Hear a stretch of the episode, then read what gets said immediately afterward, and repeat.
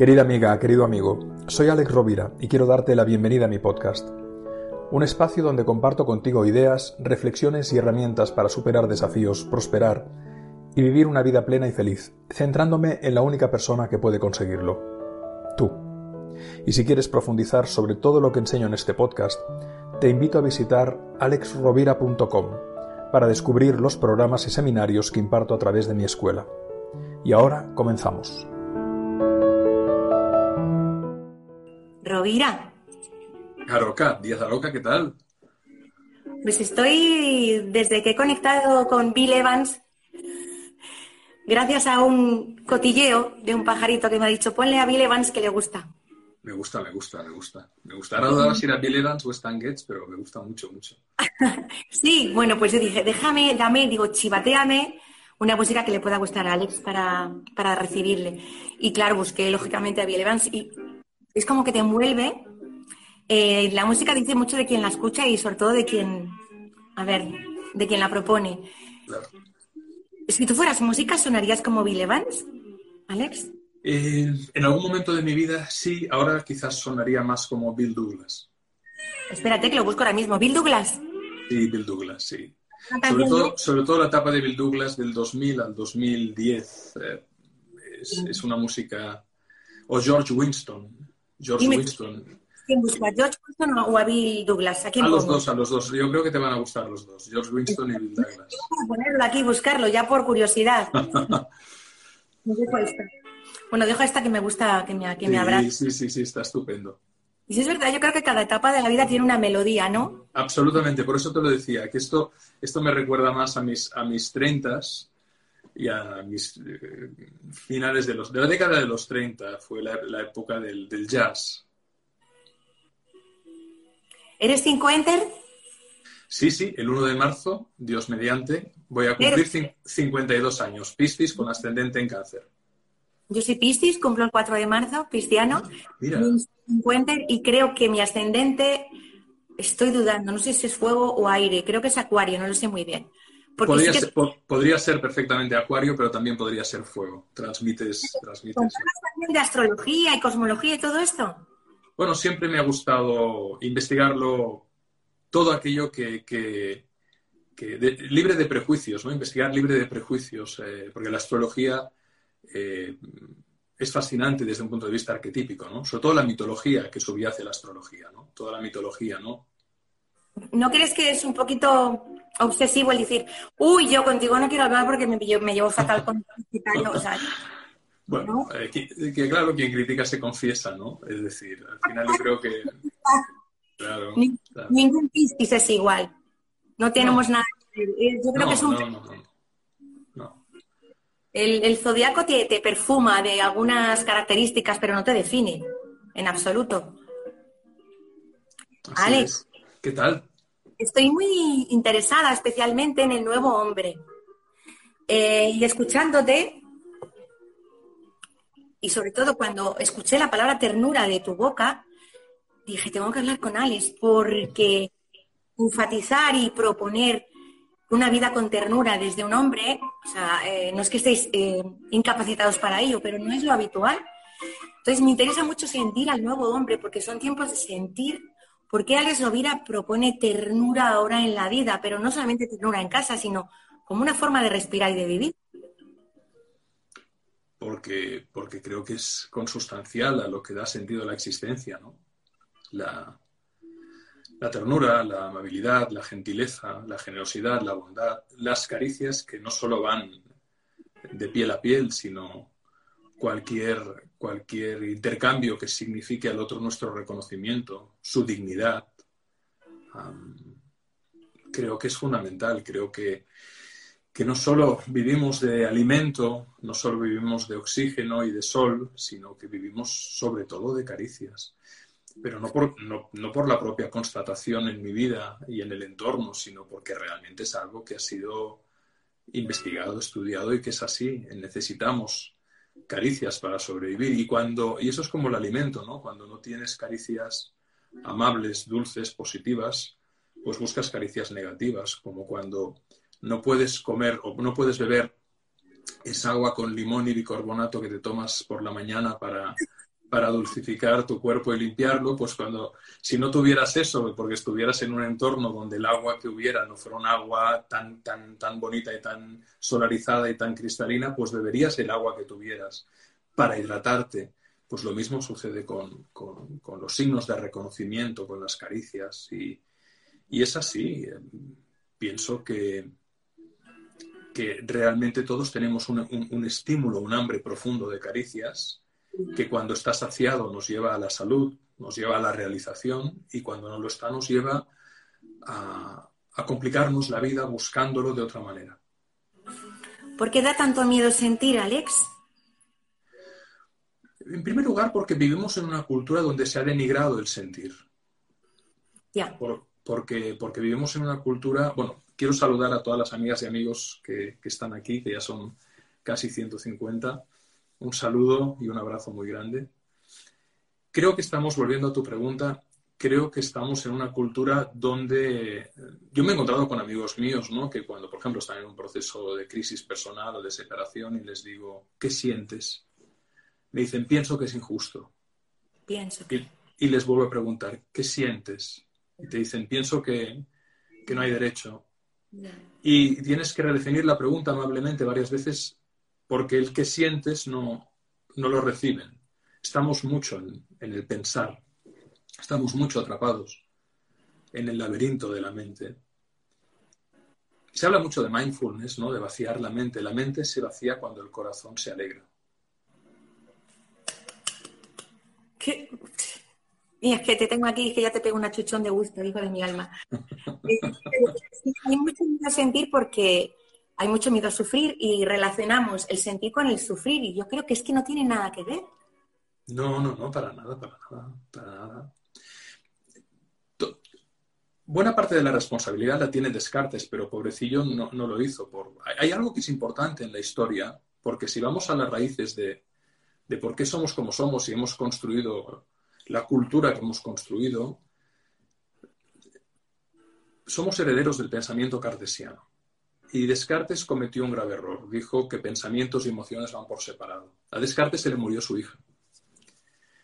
Y hizo un mecanismo de defensa de hiperracionalización de la realidad. El primer autómata que se ha construido en la historia lo hizo Descartes emulando a su hija porque no soportó la pérdida. ¿Y eso qué quiere decir? Que vivimos en un mundo donde todo ha sido muy pensado y poco sentido. Afortunadamente, vosotras, habéis hecho la toma de tierra muchos, mucho más que los, que los hombres. Muchos hombres van con unas corazas estructurales, con unos sistemas de defensa enormes. Y los sistemas de defensa se, quiebran. Estoy pensando, por ejemplo, en El Caballero de la Armadura Oxidada, un libro muy interesante, Robert Fisher, muy divertido que hay que leer. se quiebran a partir o de una crisis, pero no suficiente, a partir sobre todo de la capacidad de reflexionar y de cuestionarse y de verbalizar sin miedo. Entonces, yo creo que hay miedo precisamente porque no ha habido un diálogo con el sentir, no ha habido un diálogo, no ha habido un diálogo y tememos lo que no conocemos. En la medida en, la medida que hay una apertura, hay una vulnerabilidad, ahí se va, se va cultivando una fortaleza paradójicamente. Gandhi, decía, Gandhi decía que un cobarde es incapaz de, de mostrar amor y que hacer, hacerlo, mostrar amor, está reservado a los valientes. ¿no? Así pienso yo en mi, en mi travesía personal y existencial, que he sido una niña súper dependiente, que me quieran, que me reconozcan, que me miren, ¿sabes? Eh, una vez colocado eso, transitado y, y posicionado, me doy cuenta que el ser vulnerable, aceptar mi vulnerabilidad y compartir mi duelo y mis heridas, me hace más fuerte, porque no tengo nada que esconderme, no tengo, ¿sabes? Estar diciendo soy otra cuando lo que soy, soy este conjunto de heridas maravillosas que me han hecho venir hasta aquí junto con las alegrías. Y, eso cuando lo descubres es cuando lo integras, pero no es fácil llegar a esa experiencia, porque hay más que descartes y pobrecito, que seguro que tuvo mucho que ver, pero sobre todo el patrón educativo de amor tan destructivo, tan dañino, tan, tan equivocado, eh, complace al resto, complace a tu padre, a tu madre, complace tal, tal. Entonces, pues un día dices, ¿y yo? ¿Eh? ¿Y dónde estoy yo? sí, sí, sí, hay, Ahí tenemos varios impulsores ¿no? que nos enajenan. Complace, sé perfecto, sé fuerte, esfuérzate, ten cuidado, date prisa. Son mandatos que nos transmite el entorno y que nos exilian de nosotros mismos. Entonces, bueno, eh, el proceso es volver a casa y volver a casa pasa por dejar ir, por fragilizarse, por, por abrirse, por la intimidad. En realidad, cuando no estamos en la intimidad, estamos en el pasatiempo o en el juego. Estamos, estamos en el exilio. Y la intimidad se define por ese intercambio sincero, espontáneo, abierto, sin, intención de manipulación de lo que tú eres y de lo que tú expresas en relación al otro, desde el respeto profundo a su dignidad, desde, desde el amor, que no tiene nada que ver con el deseo ni con la voluntad de, poseer, sino con, tu dolor es mi dolor, tu alegría es mi alegría. Y desde ahí pues se produce el milagro, el kairos, eh, la magia, el encuentro, el entreveramiento. ¿no? Estás sintiendo por, tu inmensa relación con el mundo en tus conferencias, en tus charlas, en tus trabajos, que sí que vamos cambiando ese patrón de acercamiento entre lo masculino y lo femenino, el hombre y la mujer. Eso se va, está en plena mutación y a mí eso no te puedes imaginar cómo me alegra, sobre todo porque en el entorno que, con el que yo me relaciono, que hay mucho hombre con el que comparto sinceramente, están muy acojonados porque hay mucha exigencia por nuestra parte y yo creo que esos patrones tienen que caerse por su propio peso. Por eso me interesa tanto, tanto, tanto escucharos, sentiros, que nos contéis, porque también nosotros tenemos que tener claves. O sea, hemos pasado de un mujerío exigente, yo puedo con todo, de la igualdad mal entendida y tal y cual, que claro, el pobre hombre dice, ¿y qué hago? ¿Por dónde voy? ¿Y qué digo? Uf, yo creo que estamos nosotras también, aunque somos más emotivas, tenemos que, que relajarnos un poquito y dejar la espada a un lado, ¿no?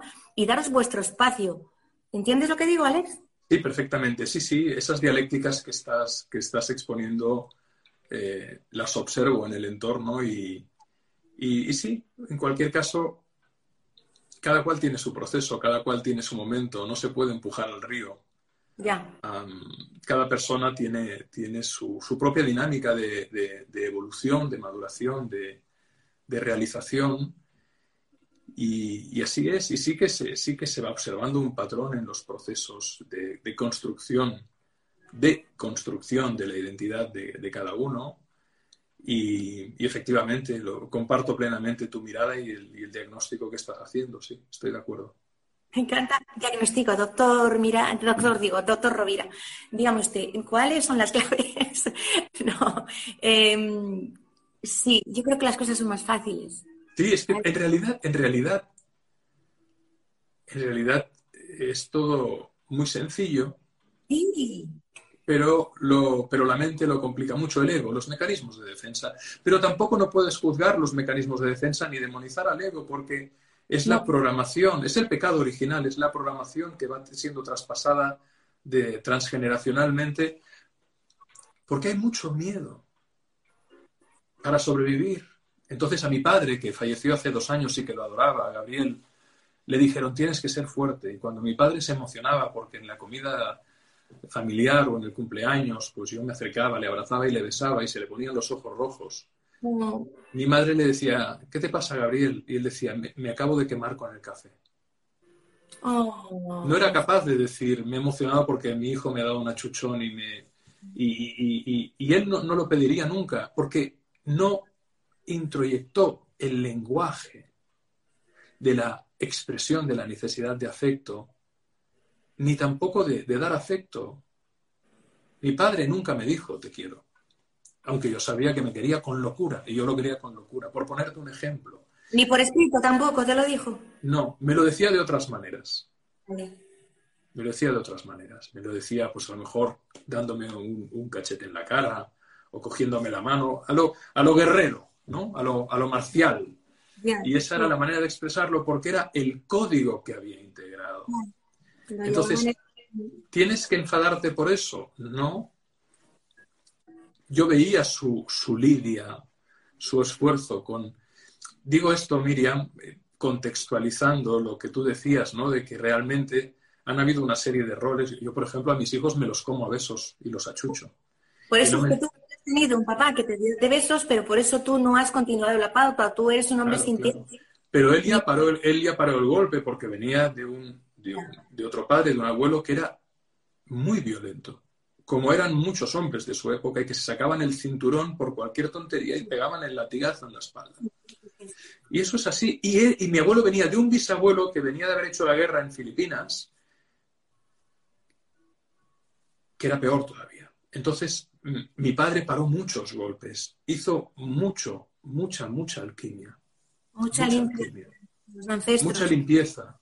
Mucha claro, y luego las mamis, las, las mamis eh, aguantando, porque ellas aguantaban. O sea, ahora sí que tenemos un concepto de compañero de vida y compañera de vida, pero antes no existía. No había. Entonces, a mí me parece hermoso que ahora nos sacudemos las mierdecillas y las miserias que, tenemos y dejar de competir contigo como pareja o tú conmigo como, como compañera, dejar esa competición que siempre ha habido, porque yo, que tengo mis carencias, quiero que tú, tú te encargues de sanar, sanar mis heridas. Y claro, yo no mm, me olvido de que tú también tienes tu mochila. Y yo creo que ese ha sido uno de los grandes errores de, de la convivencia, ¿no? El intentar que el otro sane tus pupas, tus heridas. Sí, así es. Así es. Al final uno, uno tiene que hacer un trabajo sobre su propio ser y ese trabajo pues tiene varios frentes, ¿no? Por un lado, la información, buscar información, leer, investigar, estudiar, buscar, buscar. Luego, por supuesto, el trabajo personal, el trabajo del diálogo terapéutico, de la expresión terapéutica, con tantas y tantas herramientas potentes que hay ahora y que se han venido gestando en los últimos años, el transaccional, la neurolingüística, la gestalt, las constelaciones, la terapia breve, sistémica, estratégica, un buen psicoanálisis, porque al final no es tanto la herramienta, sino la persona que la administra, la que te da el permiso para que puedas, em, decía Rumi, el gran poeta sufino, que es por la herida por donde entra la luz. Y a mí me gusta decir que es por la herida por donde sale la, luz. Me gusta, me gusta esa versión por donde sale. Entonces, la, reflexión, la lectura, la investigación, el trabajo personal, la expresión creativa y artística. Yo siempre, cuando hay amigos o personas que me dicen, no es que yo no me puedo abrir, no, no puedo, no puedo, digo, pues escribe, escribe. Pon en un papel lo que sientes, vacíate. Y ayer, ayer, ayer, Miriam, ayer me escribió un amigo que me decía, Alex, yo, porque es una persona que ha tenido una vida muy dura, muy dura, muy dura, precisamente por su figura parental, por su padre. Una persona que venía del ejército y era muy, muy, muy, muy dura. Y este chico lo pasó muy mal porque es una persona con una enorme sensibilidad. Y decía, es que no sé por dónde empezar. Y le dije, escribe. estuvimos hablando. Y ayer me escribió y me dijo, cada mañana escribo tres páginas. Dice, y, mi pareja me ha dicho que estoy cambiando, que, cuando, cuando somos capaces de verbalizar, cuando somos capaces de, mira, lo que la palabra no dice, el cuerpo lo expresa. Sí. Y eso no es nada nuevo. Eso es el desplazamiento del síntoma. Cuando tú eres capaz de, expresar, siento rabia y de liberarla, seguramente ya no tendrás el eczema ni la psoriasis o la llaga en la boca. por lo tanto, es muy importante expresar. Y si esa expresión puede ir acompañada eh, por alguien que ha pasado por ese proceso, pues mucho mejor. Claro. ¿Te enfadas mucho, Alex? No, ahora no. Ah, hace años, hace años sí que tenía un temperamento más fuerte y un pronto, y un pronto, y un pronto mayor, pero, pero incluso me lo dice, me lo dice Andrea, ¿no? Mi mujer. Me dice, Alex, es que incluso cuando el, otro día en coche hubo uno que hizo una maniobra, era un, yo creo que iba, iba, iba puesto, y me dijo, ¿cómo, lo has esquivado? Estás, y me dijo, estás siempre muy templado. Pero eso se trabaja. Lo bonito de todo esto y de lo que te mueve a ti a hacer estos espacios es que todo se puede trabajar. Sí, señor. Todo se puede trabajar. O sea, dices, yo no sé leer, puedes aprender a leer. No sé escribir, puedes aprender a escribir. No sé nadar, puedes aprender a nadar. No sé jugar a tenis, puedes aprender a jugar a tenis. No sé cocinar, puedes aprender a cocinar. No sé, no, sé trabajar mis, emociones, puedes, puedes aprender. Puedes aprender. No sé hablar, puedes hablar todo se puede aprender, pero tiene que haber la voluntad, la decisión, la determinación de hacerlo. ¿cuál es la frase, la palabra, el olor, la historia que a, ti realmente te ha anclado para hacer esa mutación con tu persona? O sea, yo, por ejemplo, a ver, para explicarme bien, para mí es, son dos, que es más vale lo bueno por conocer que lo malo conocido, siempre Está muy para... bien. Está muy bien. Y luego, solo me importa lo importante. Me gusta mucho. Eh, a, mí hay, una frase eh, que es eh, de Virgilio, que dice, el amor todo lo vence. Pero no, no lo vence externamente. A veces el amor no ha sido suficiente para evitar los campos de exterminio, para evitar la ignominia. Pero el amor lo vence todo internamente. El enemigo siempre interior. La transformación de la realidad pasa por la transformación y la alquimia de tus procesos de pensamiento, emoción y acción. Y en ese sentido, la paciencia, la benignidad, la clemencia, la generosidad, la comprensión, eh, ayudan mucho a ir limpiando. Pero comenzando por uno mismo, ¿eh? o sea, no solo con los demás, porque yo también creo que tenemos que ser muy selectivos. Hay muchas personas que viven vidas muy torturadas porque tienen en su entorno gente que les hace mal, mucho mal. Hay que aprender a, a poner límites, a decir que no, a, a, negar lo que te niega para por lo menos poder comenzar a defender tu dignidad. Y luego, la calidad de nuestra vida es la calidad humana de nuestro entorno. Elige bien, elige bien, elige bien con quién estás, elige bien tus amistades, elige bien con qué te nutres, con qué nutres tu experiencia, tu ser, tu alma, que para mí son homónimos, ¿verdad? Eh, los libros que lees, las películas que ves, lo que, lo que, lo que bebes, lo que comes, los paisajes que contemplas, las amistades que tienes. Y si en tu familia hay gente difícil, que siempre la habrá, pues bueno, gestiónalo de la mejor manera posible, aprender a gestionar los espacios en común o aprender a gestionar lo que merece la pena discutir y lo que no. Y en definitiva, en la medida en que, es saludable lo que ingieres, no solo como comida, sino en todos los sentidos, tu ser se vuelve saludable. Y entonces se instala una, una paz, una serenidad, una alegría, una compasión eh, que hace que, que todo sea más fácil en realidad. Alex, si yo le preguntara a Andrea, tu mujer, Andrea, ¿cómo ama a Alex? ¿Qué contestaría Andrea? Pues eh, bueno, ahora mismo le podría decir que venga y que te lo cuente, pero, pero creo que ha salido un momento. Tú, tú, tú, mójate tú. Yo, yo soy una persona que me entrego mucho. Y eso ha sido un problema hasta que he encontrado, eh, al final, lo que funciona es la mezcla. No se trata de, de, que haya gente buena o mala, que sí que hay gente perversa y que quiere hacer daño, pero en general eh, yo he tenido varias relaciones, ya tengo 52 años prácticamente y a lo largo de mi vida, pues sí, he estado con, con varias mujeres y las he amado profundamente y las sigo amando y con todas ellas hay un vínculo de respeto y afecto, pero a veces la mezcla no funciona porque hay muchas variables. Y en mi caso yo soy una persona que me, yo soy un perro. Yo en realidad soy un perro. Y me lo dicen mis hijos y me lo dice que me, tú eres un, tú eres, me dicen, tú eres un mastín. Digo, sí. Sí, porque soy, yo, yo, yo, me encantan los perros. Yo he rescatado muchos perros en mi vida, perros heridos física y emocionalmente. Y yo soy un perro. Eres un perro por tu nobleza, eres un perro porque eres... Bueno, porque, me, porque, porque soy leal, porque me entrego. Eh, y porque también soy una persona muy tranquila y muy pacífica, pero si alguien hace algo a los míos, ¿Entiendes? hago un cráter alrededor de esa persona. O sea, tonterías las justas. ¿Y porque te acarician? Porque los perros les gusta que les acaricien. A mí me encanta, a mí me encanta. Te, yo, yo, soy muy tocón. Y a, mí, a, mí me encanta, a mí me encanta abrazar, besar, tocar. Evidentemente no lo hago con cualquiera, pero cuando hay con, con mis hijos, con mi madre, con mi hermana, con, sí. con, con mis sobrinos, con, por supuesto con, Andrea, ¿no? Yo soy mucho pues de estar en el sofá, pues coger la mano y hacer mimos o dame los pies. A mí me gusta a mí me gusta. Me gusta. Me gusta. Entonces, hay gente que no le gusta. Ya no me toques, que me haces cosquillas.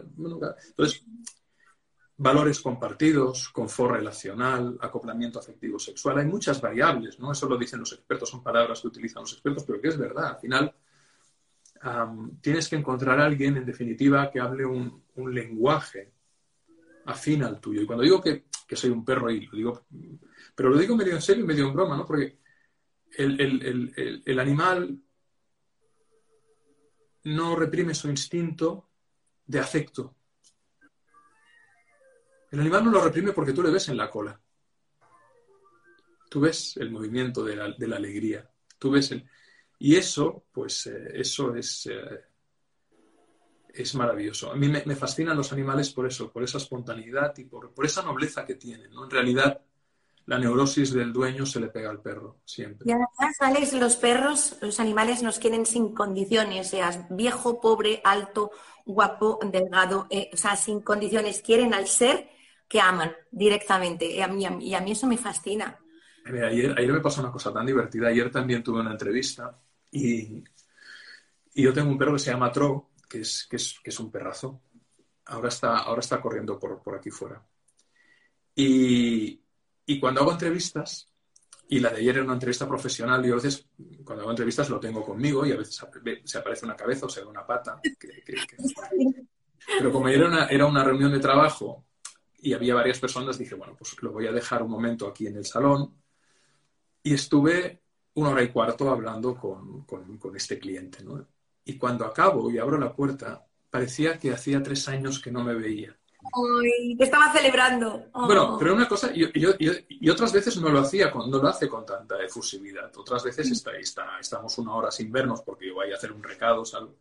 Pero ayer le dio como, empezó a correr alrededor de la mesa. Y yo pensaba, hace una hora y pico que no me ve.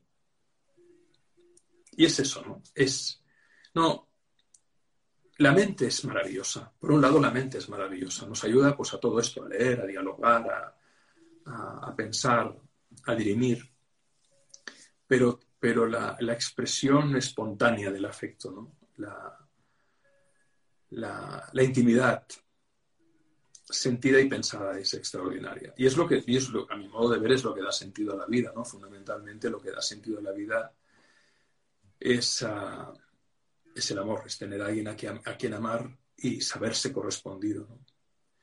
Alex, con la edad y con la toma de conciencia, con el saborear cada instante, esa forma de sentir, cambia todo lo del alrededor, incluso también en el sexo.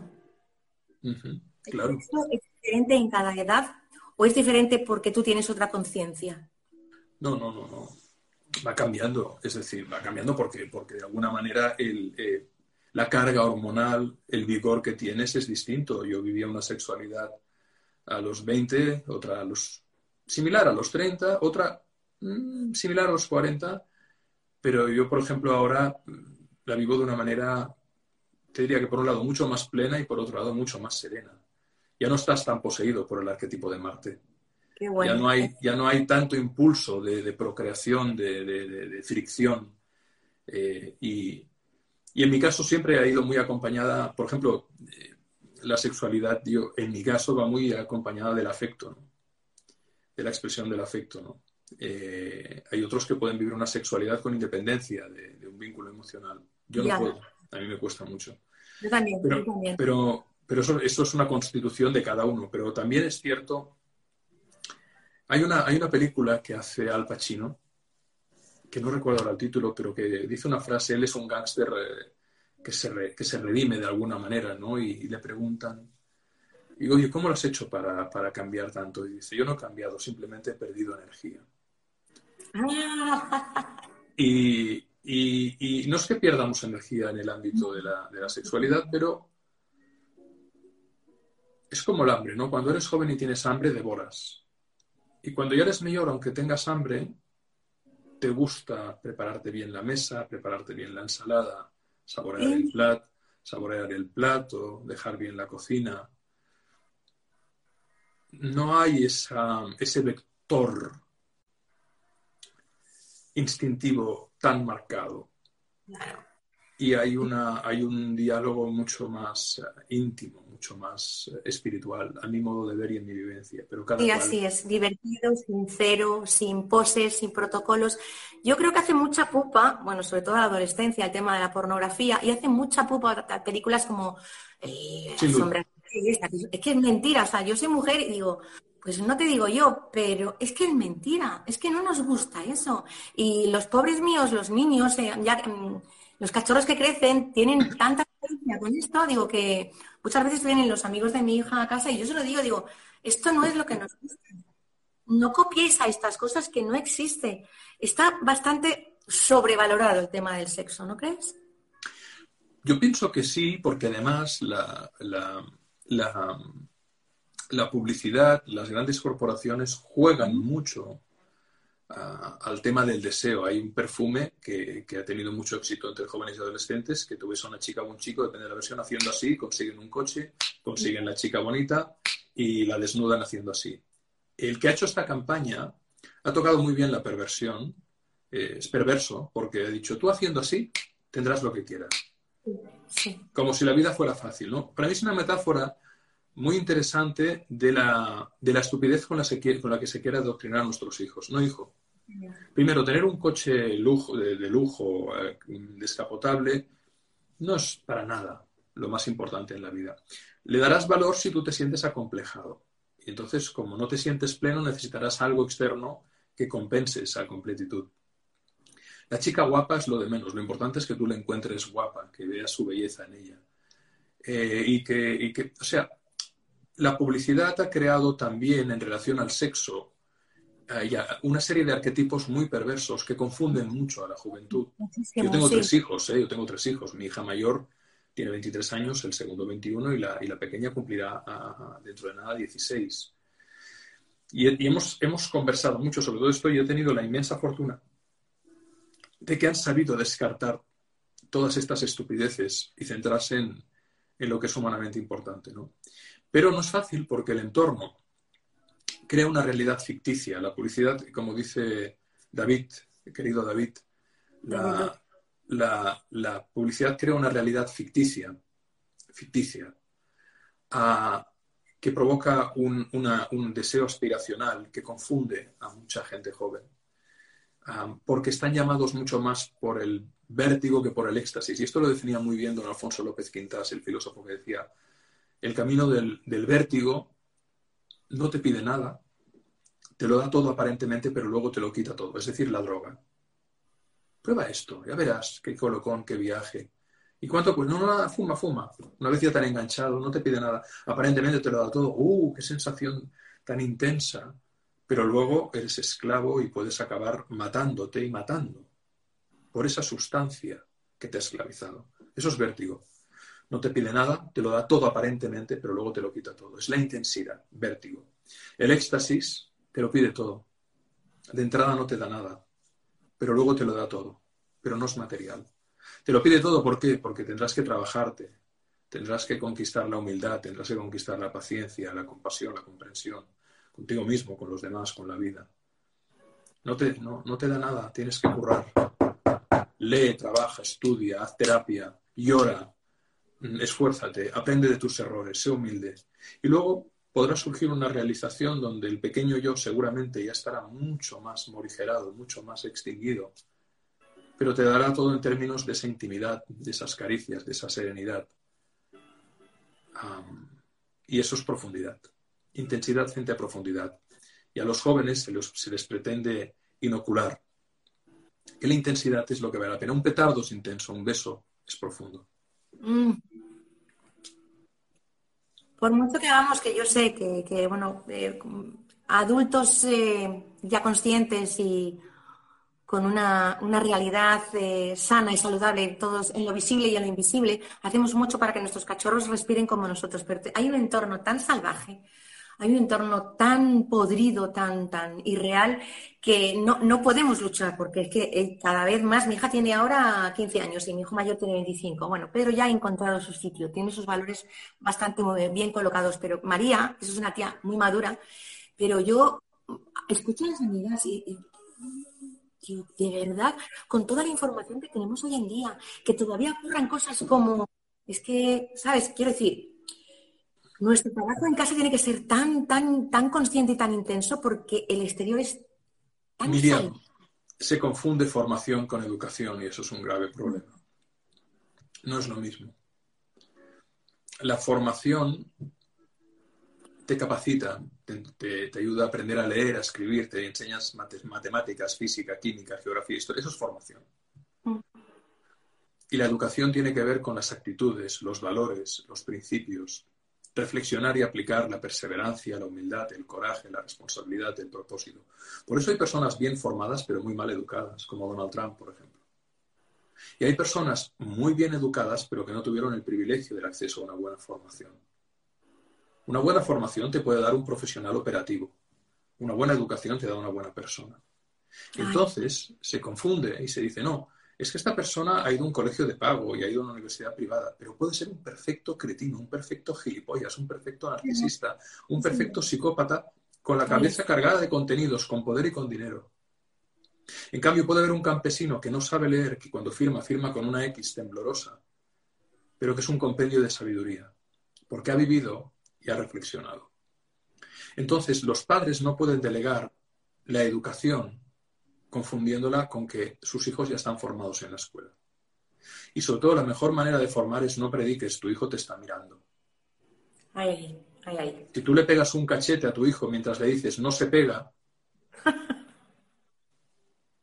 estás generando una contradicción profunda en su, en su observación, en su reflexión y en su sentir. Mm. Yo creo que hay muchos profesores, hay menos maestros y muchos menos personas ejemplares. Y una sociedad, la cultura de una sociedad, se crea desde esa ejemplaridad. Desde esa ejemplaridad. Woody Allen tiene una frase que dice, las cosas no se dicen, se hacen, porque al hacerlas se dicen solas.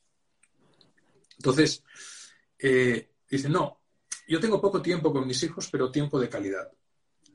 Pues es un problema, porque tus hijos necesitan cantidad y calidad y sacarles de las pantallas y obligarles a asumir responsabilidades ya a tempranas edades domésticas para que sepan, para que sepan lo que cuesta eh, pagar la comida, freír un huevo y limpiar la caca que se queda pegada en el váter. Sí, señor, sí, señor, ahí, es, ahí estamos. Sí, Alex, sí construirnos, construirles desde ahí. Y eso pica, esto es un todos los días, todos los días, todos los días, es incansable, haz y corrige, eh, pero es la forma de aprendizaje. Y, es emocionante cuando, yo por lo menos, Alex, con mi hijo mayor que tuvo una adolescencia de aquellas de, Dios mío, ¿por dónde? Y, al cabo del tiempo, con las gafas de ver de lejos y con la edad, dices, vaya, ser humano tan bello, no lo he hecho tan mal no lo he hecho tan mal porque este chico está aquí y tiene una forma de sentir maravillosa. Entonces, claro, no tenemos el manual del perfecto padre y el perfecto hijo, entonces hay que ir pico y pala todos los días, todos los días. Y porque, eso, y porque los manuales eh, producen la, paradoja de que cuando los tienes en la estantería te piensas que ya los has aplicado.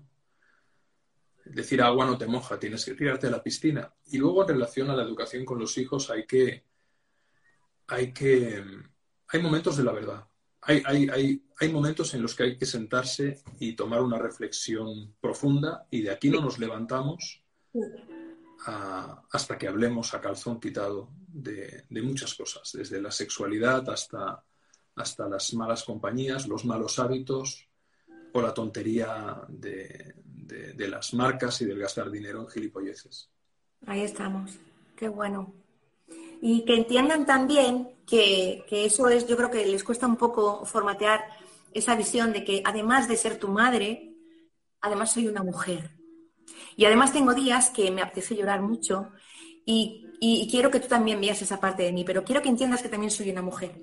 Y quiero que entiendas que todo esto se sujeta, que tú vienes a casa y tienes agua y tienes luz y tienes y que todo eso no sale de la nada. Entonces, esos, esas, em, hoy toca, conmigo yo, hoy toca zafarrancho de combate siéntate, vamos a sentarnos y nos ponemos al día. Porque hay que bajar a tierra, que yo también soy un ser humano, soy sobre todo una mujer, y que tengo estos momentos de tristeza profunda. Y quiero que tú lo sepas, porque eres parte de mi vida. Porque piensan que, ya está todo hecho y solucionado. Pero claro, cuando tú hablas de esto, les das el permiso. Es que fíjate, el otro día, no hace mucho, ¿eh? un buen amigo que es una muy buena persona, me decía, uno de mis hijos es un hooligan. Se me ha ido de las manos. No lo puedo controlar. Dice, ahora mide metro noventa, pesa 82 kilos, pura fibra, me saca 7 centímetros y siento que lo he perdido. Y, me decía, ¿qué, qué puedo hacer? Y estuvimos hablando mucho rato. ¿eh?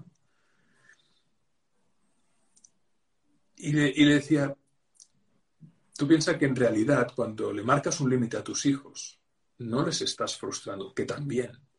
Pero es que si tú no les enseñas el no, ellos no se podrán administrar a sí mismos el no, ni lo podrán administrar a los demás. Estos padres y madres que dicen, no, yo a mi hijo no lo quiero frustrar, están generando un monstruo porque el límite es fundamental para la gestión de la vida. Si tú no eres capaz de, frustrarte, de limitarte, de autocontrolarte, te, convertirás en un monstruo para los demás y te, probablemente te acabarás autodestruyendo. El principio del placer prevalecerá sobre el principio del deber y el sentido de realidad y acabarás muy mal. Pero es que además serás un coladero para otros que desde su manipulación o su fuerza se te impongan. Por lo tanto, nuestros hijos tienen que integrar el sí, pero también tienen que integrar el no.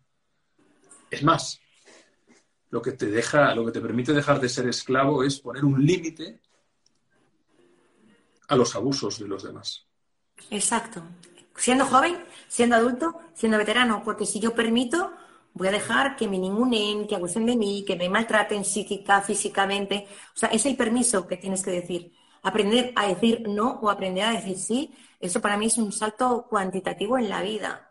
No por miedo a no crear conflicto, por miedo a que no me quieran, no, no. Ese momento de decir. Sí, por miedo, por, muchas veces por, una necesidad de complacer, efectivamente, porque si no complazco, no seré aceptado, no perteneceré, no me querrán, no me valorarán, y claro, y en realidad tú no te puedes definir si no pones un límite a las invasiones, manipulaciones, abusos de, terceros. Por lo tanto, es muy importante que nuestros hijos aprendan a limitarse y a frustrarse para autolimitarse y frustrarse cuando sea necesario, porque la vida es eso a veces. A veces. Y sobre todo para saber poner un límite que les permita proteger su dignidad, sobre todo, que esa es la clave, ¿no? El otro día, Alex, hablando con mi hijo que está, se ha ido, ha decidido vivir su aventura fuera de España, acabó la carrera, y entonces estaba reelaborando un currículum y tal. Y creo que nuestro amigo francés nos contó que en América acostumbran a, a contabilizar los fracasos y los errores en los inicios empresariales como parte muy importante para ser aceptado, cosa que aquí en España solo pones las excelencias, los talleres, los cursos, las certificaciones, pero me pareció maravilloso. Sí, es así, es así, es así, es así. Y de hecho también en el currículum, aparte, los errores más que los fracasos, porque no es lo mismo error que fracaso, si quieres hablamos sobre eso, pero porque el fracaso es la lectura culpabilizada de un error. Un error es, una, es algo que te has equivocado y lo puedes corregir y lo puedes compensar y lo puedes reconocer. Y de hecho, fracaso que has dicho? ¿Qué caso es?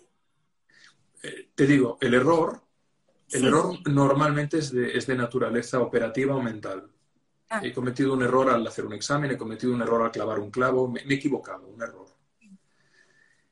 El error se puede enmendar. Y es más, el, método de aprendizaje más poderoso se le llama ensayo y error.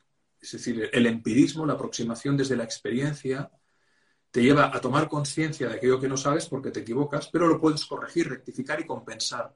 Importantísimo asumir que cuando te equivocas, no solo hay que disculparse, sino compensar el daño hecho. Y eso restituye la calidad del vínculo y la paz interior en las personas de bien. El fracaso es la lectura culpabilizada de un error. Es decir, vamos a ponerlo en un ejemplo, una relación de pareja que por el motivo que sea, aunque hay buena voluntad, tú puedes amar mucho a alguien, pero la convivencia no es afín. Porque cada cual tiene una manera de ser que cuando convives dices, esto no, ni tú estás bien, ni yo estoy bien, pero te amo y te deseo todo el bien, pero la convivencia no va. He fracasado. No, no, no, no, no. Fui fracasado porque yo tal, porque gente que se machaca, ¿no? Porque tal, porque cual, porque yo. O a veces demonizan al otro, ¿no? Sí, sí. cuidado, porque eh, simplemente no ha funcionado. No hace falta que le busques todos los defectos al otro para justificar que tú le hiciste bien y el otro mal, ¿no? Hubo buena voluntad, hubo una buena intención, hubo, os, amabais. Entonces, ¿por qué ahora creas un demonio de alguien que, que adorabas al principio? Si tampoco no te he hecho nada malo, simplemente que no ha habido un encaje. No estoy hablando de un maltrato, sino no ha habido un encaje.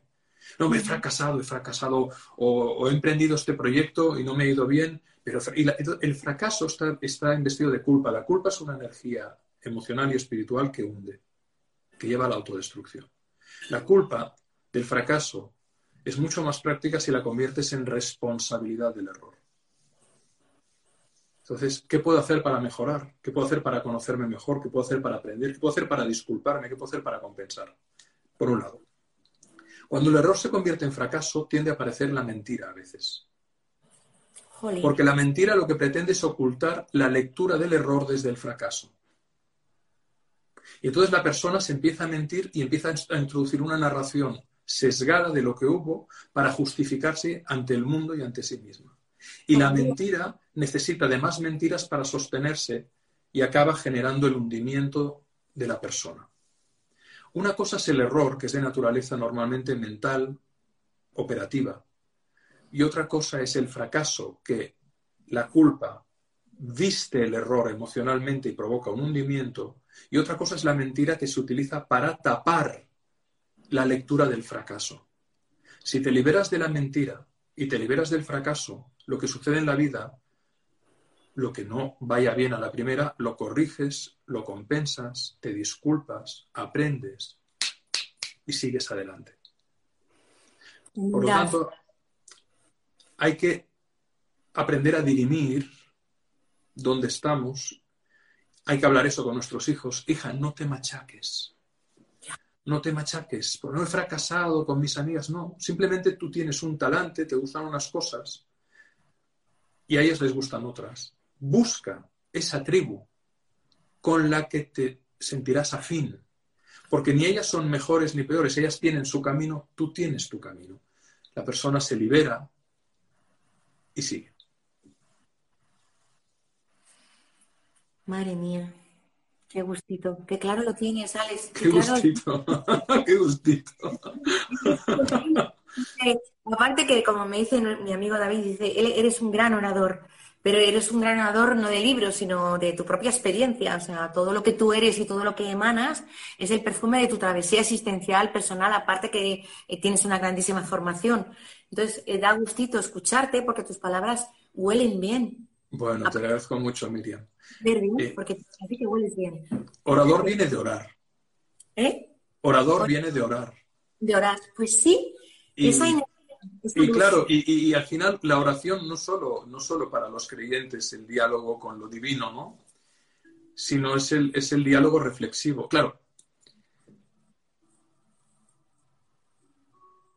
Dedicamos poco espacio y poco tiempo a esto, al diálogo. Al silencio. al silencio, a la introspección. Al silencio. Al silencio con honestidad, con humildad. Otra cosa que da mucho miedo, el silencio. Estamos tan, acostumbrados a tener ruido externo constantemente, ya no solamente el mental, el parloteo mental, sino al ruido. Hay que hacer, hay que hacer, hay que, mm, muchas cosas. Entonces, yo creo que el silencio es, da vértigo, porque ahí escuchas todo lo que no va bien en tu vida. Pero también es una bendición si realmente eres valiente y quieres escucharte lo que no va bien en tu vida. Porque siento que es el, el único espacio donde realmente puedes empezar a construir las cosas. Con el ruido no, no se construye. Claro. Y el silencio implica esa esa apertura. El silencio es conectar con el secreto abierto. Con el secreto abierto. Claro. Ay, me, me encanta. Hoy tengo que apuntarme tantas cosas. el, secreto, el secreto abierto. La vida es un secreto abierto.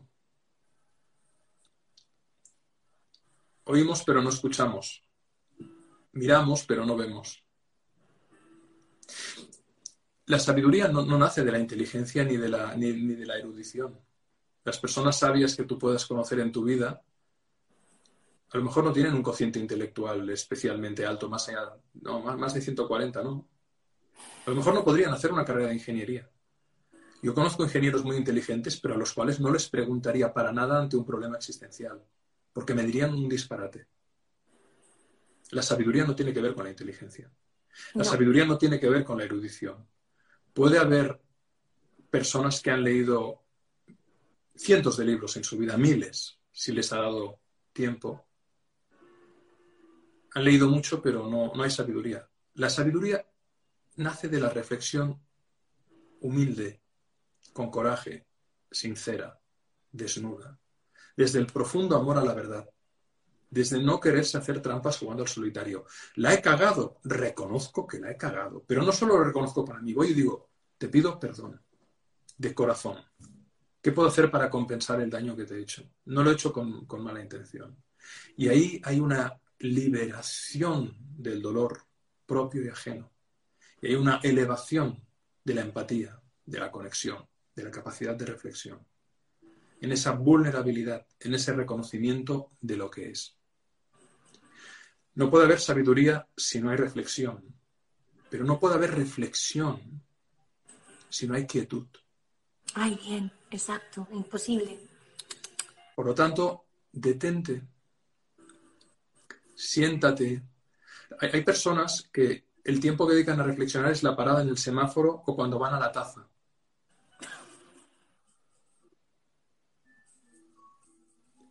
No, no. No pienses solo cuando estás en el apretón o no pienses solo cuando estás haciendo la pelotilla en el semáforo. Reflexiona, párate, párate. No, no tengo tiempo. Mentira, mentira, mentira. No tengo tiempo. Mentira, coño, mentira. No quieres porque te da pereza, porque te da miedo, porque prefieres estar distraído con el juego estúpido del móvil o viendo la serie si la serie más importante que tienes que ver es la de tu propia vida? Deja de huir de ti. Llénate de ternura, llénate de caricias, pero como decíamos al principio, una caricia puede ser una mirada, una escucha, una palabra. Claro. Caricia está presente no solamente en la... una palabra, un papel, un post-it en la nevera. Sí. Te amo, te extraño. Hay amigos que llaman, hoy he hecho a su pareja, ¿no? Hoy he estado tal, el avión, no sé qué tal, el tal, tal, tal. Eso está bien, pero, pero ¿qué tal si simplemente al descolgar dices lo que sientes? Te extraño. Tus palabras. Llegas mucho más a, hondo a la otra persona que si le cuentas que si este cabrón, el del taxi, tal, no sé qué, mira lo que te... Momento, Empecemos por decir lo que sentimos. Y luego hacemos la narrativa de la cotidianidad y nos quejamos del mundo, si quieres, pero ¿para qué sirve? Pongámosle solución. Hay quien se instala en la queja continua, ruido, ruido, ruido, ruido, ruido, ruido, pobre de mí, pobre de mí, pobre de mí, pobre de mí, el mundo va contra mí. No es verdad. No es personal. El mundo va como va y todos hacemos lo que podemos. Alex, ¿qué es lo que más te cuesta de ti mismo? En el pasado me costaban cosas, era impaciente. Mm. Eh, era muy impaciente. Era a veces muy vehemente. Era arrogante a veces en la juventud. ahora te lo digo de corazón, me siento muy en paz muy en paz. Se te nota, se nota muchísimo. Tus palabras no solamente salen de una formación.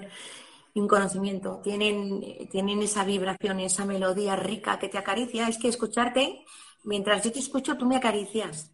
Ah.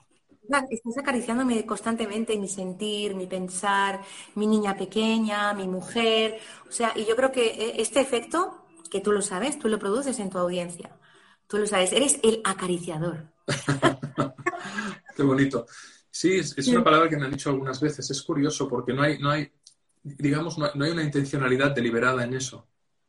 Lo sé, pero es porque tú eres así. Eh, es, lo que decía del perro.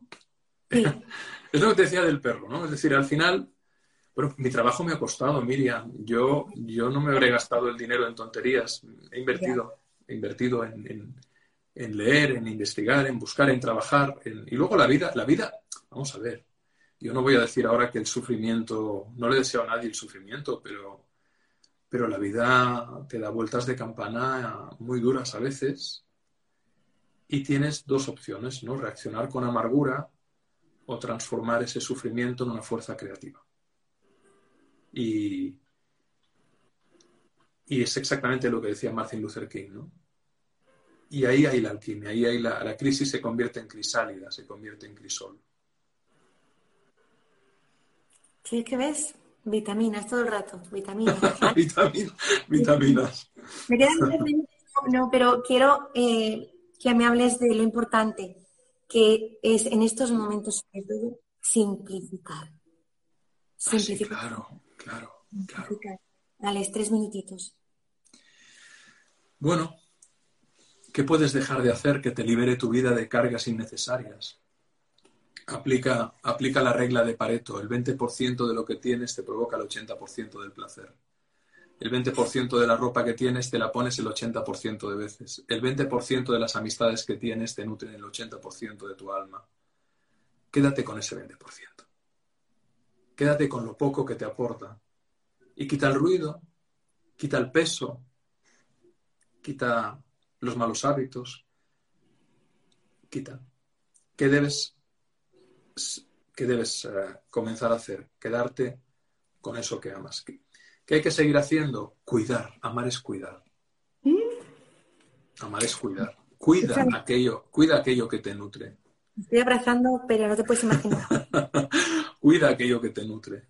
Y claro, y, di aquello que hay de valor en tu vida, que, que lo amas.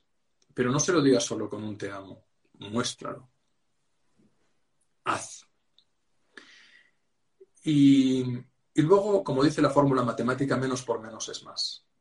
Cuando reduces lo que te reduce, creces. Por lo tanto, comienza a decir Chaito con mucho cariño y con mucha gratitud a aquella gente que te hace ruido, que te hace mal, aquellos hábitos que te hacen mal.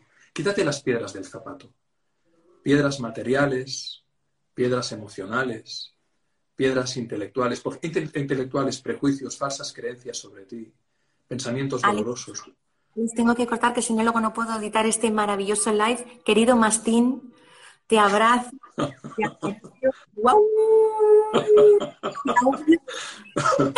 Te cielo, gracias, porque si no, ya no puedo editarlo. Es una maravilla. Seguimos otro día, Miriam. Seguimos dentro de un tiempo. el próximo día. ¿De acuerdo? Te abrazo mucho, Alex, con y con caricias. Un, un beso a, las amigas y amigos que nos han acompañado. Gracias, Alex. Buen día. Chao, Miriam. Un beso. Chao.